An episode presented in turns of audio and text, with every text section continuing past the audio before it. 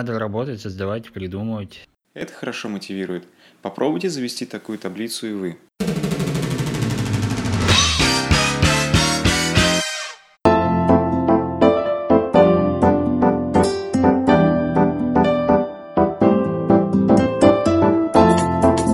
Привет, друзья! Привет, карантинщики! Пока весь мир засел у себя дома, мы решили запустить подкасты. Название не придумывали специально, оставили это право вам. Напишите в комментариях свой вариант, и мы наградим победителя сертификатом в Озон.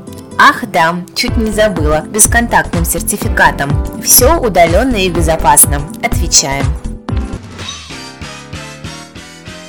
Вами на связи Гулия Шерфудинова, редактор digital-агентства «Веб-пространство». Тему этого эфира назвали «Работа во время карантина. Что помогает нам оставаться на плаву?». Я и моя команда поделятся своими советами, расскажет о том, что помогло организовать нашу работу, а вы обещайте поведать о своем опыте. Я уже третью неделю работаю из дома, потому что до карантина имела счастье прилететь из-за границы. Сначала села на добровольный карантин, потом присоединилась к общему. Рабочий настрой за это время не угас, но его постоянно приходится поддерживать, что помогает оставаться на плаву мне. Смена геолокации, пусть даже внутри дома – Сегодня работаю в зале, завтра в комнате, а послезавтра можно поближе к холодильнику, переместиться на кухню. Если у вас одна комната, переставьте стол и стул с одного угла на другой. Никогда не узнаете, где вы поймаете вдохновение. Например, несколько дней я сидела в зале.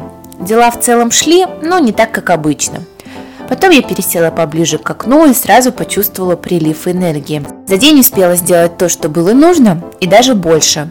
Это еще раз доказывает, что однообразие и жизнь на одном месте нас останавливают.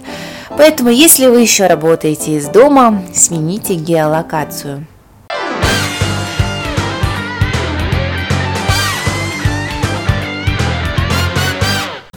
А вот наш коллега Константин советует отказаться от домашней одежды и переодеться в рабочую. Как минимум в джинсы и футболку. Давайте послушаем его комментарий. Пижама хоть удобная, но очень антидисциплинирует. Э, сразу создается ощущение, что можно лениться, отдыхать. Но надо работать, создавать, придумывать. Э, поэтому обязательно советую умыться, собраться, одеться, как будто идешь в офис и сесть за работу. Только тогда, наверное, ты сможешь быть эффективным. А когда душой ты будешь в офисе. Наш разработчик Степан считает, что нужен четкий график работы. Его бесконтактный совет тоже успел прилететь к эфиру. Вот что он говорит. Каждый твой день должен быть расписан по часам. Тогда ты успеешь сдать вовремя все проекты и не придется сидеть до трех часов ночи, потому что ты все слишком растянул. У нас в агентстве есть таблица загрузки. В них менеджер расписывает задачи на день, то есть на 8 часов, и что ты должен сдать по графику. Это хорошо мотивирует. Попробуйте завести такую таблицу и вы.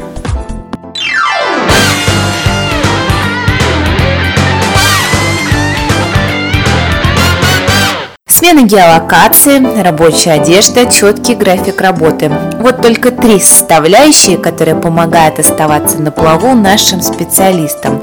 Все испытано на себе. Поэтому очень хочется, чтобы к нашим советам прислушались и вы.